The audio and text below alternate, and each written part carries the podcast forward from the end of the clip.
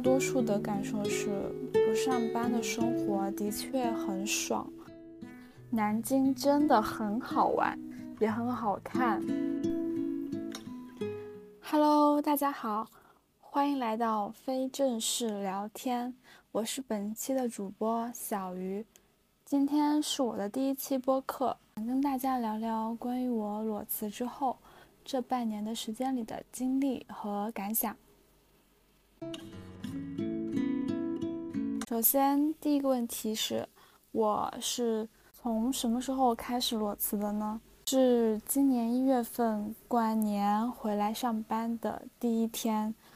我记得那天早上人事刚发完开工红包，我后脚就微信上发辞职报告给直属领导。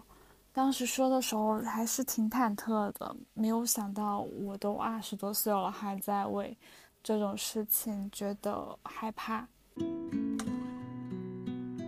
今年的就业环境这么差，我为什么还选择？辞职其实还没辞职的时候，就已经听说今年找工作比较难。包括我在各大平台上刷到过的自己主动裸辞和被大厂辞退等等等等，我已经有看到过很多这样的讯息。但是想辞职对我来说并不是一天两天的事情，一直没有。做这件事情主要还是因为自己觉得手上的积蓄还不够多，自己的经验还不够丰富。如果跳出这个舒适区以外，还会有新的工作可以接纳我吗？我还能去适应新的环境和新的同事吗？等等这样的一系列的问题和担忧。但最后促使我决定离职的因素是。那段时间实在是太忙碌了，忙碌到根本没有休息。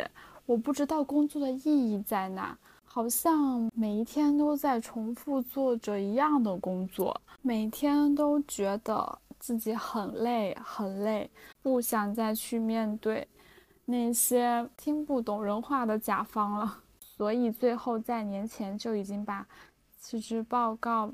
编辑好了，年后上班的第一天就把辞职报告发了上去。但其实让我下定决心的还是盘算一下自己的积蓄是足以支撑我休息几个月的时间的。虽然当时真的以为只会休息两三个月，没想到一下就休着休着过去了大半年。没工作的这段时间，我都在做什么呢？这几个月虽然没在工作，却一直在为别的事情忙碌。正式离职没几天，就去做了近视手术，去南京旅游，中间还去深圳，又去厦门旅游，再从深圳回到南昌，又反复回老家了几趟。其实也找了一份工作。结果又辞职了，现在又继续在找工作。有时候停下来才发现，这半年就这样过去了。今年到现在都入秋了，二零二三年又快过去了。其实我从二零年毕业之后就一直在工作，从第一份工实习工作到第二份工作中间。也就找了不到一礼拜，现在突然停下来让我不工作了，还有一些不习惯，但也有一些放松。我从小的家庭教育就一直告诫我，人要努力，要吃苦，要赚钱。我不否认，金钱是唯一能给我安全感的东西，但也无法掩盖不用工作的生活带给我的自洽。说到中间去了趟深圳，为什么我又从一线大城市回到二三线的小城市？我其实不喜欢深圳，要说唯一喜欢它的理由是我的朋友们都在深圳。虽然大家都说深圳好，我也不知道好在哪，可能是工作机会多、工资高、眼界更开阔，于是我就去了。可到了那边，也刷了找了一个月的工作，结果我看到从通勤时间基本四十分钟起步，到上下班不固定，再到深圳的物价比二线城市高了许多的时候，我又退缩了。我不知道从很辛苦的上班，再到很辛苦的上班，钱也赚不到的意义在哪里？回来之后，我也反省自己，其实自己就是吃不了苦。也不肯努力，人也没什么野心，所以碰到一点问题就会退缩，就会害怕，就会打退堂鼓。深圳这座城市真的很大，大到感觉路上每个人都在为生活忙碌，就算是正常工作日的地铁上，也充满了人群。我不太能适应这样的节奏。不喜欢生活，除了工作之外还是生活。就这样，不到一个月，我又马不停蹄地回到了二线城市，这个生活了四五年的小城市。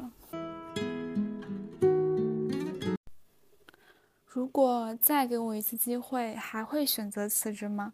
如果再回到那时候的话，我可能还会犹豫。要是知道后面这么难找工作的话，可能就把辞职信给删了吧。开玩笑啦，我还是会辞职。一旦做了选择的事，就从不后悔，因为怎么选都会后悔。这段时间带给你最大的感悟是什么？带给我的感悟是。大多数的感受是，不上班的生活的确很爽，但随着时间越过越久，更多的是焦虑、不知所措、迷茫、懒惰和颓废，甚至降级消费。还有一些感想是，打工确实是赚不了大钱的，能够创业的也无非就两种人，一种是。发家致富，另一种则是跌入谷底。我既没这个头脑，也没这个勇气。还有，南京真的很好玩，也很好看。人一定要多出去走走，去旅游也好，去上班也罢。这个世界真的很大，打工不是生活的全部。一辈子就这几十年。要顺从自己的心意去活着。虽然目前还没找到合适的工作，但我一定会找一个班上的。相信相信的力量。好了，今天的播客就到这里啦，感谢收听，希望你听得开心，也祝你每一天都开开心心。咱们下期再见。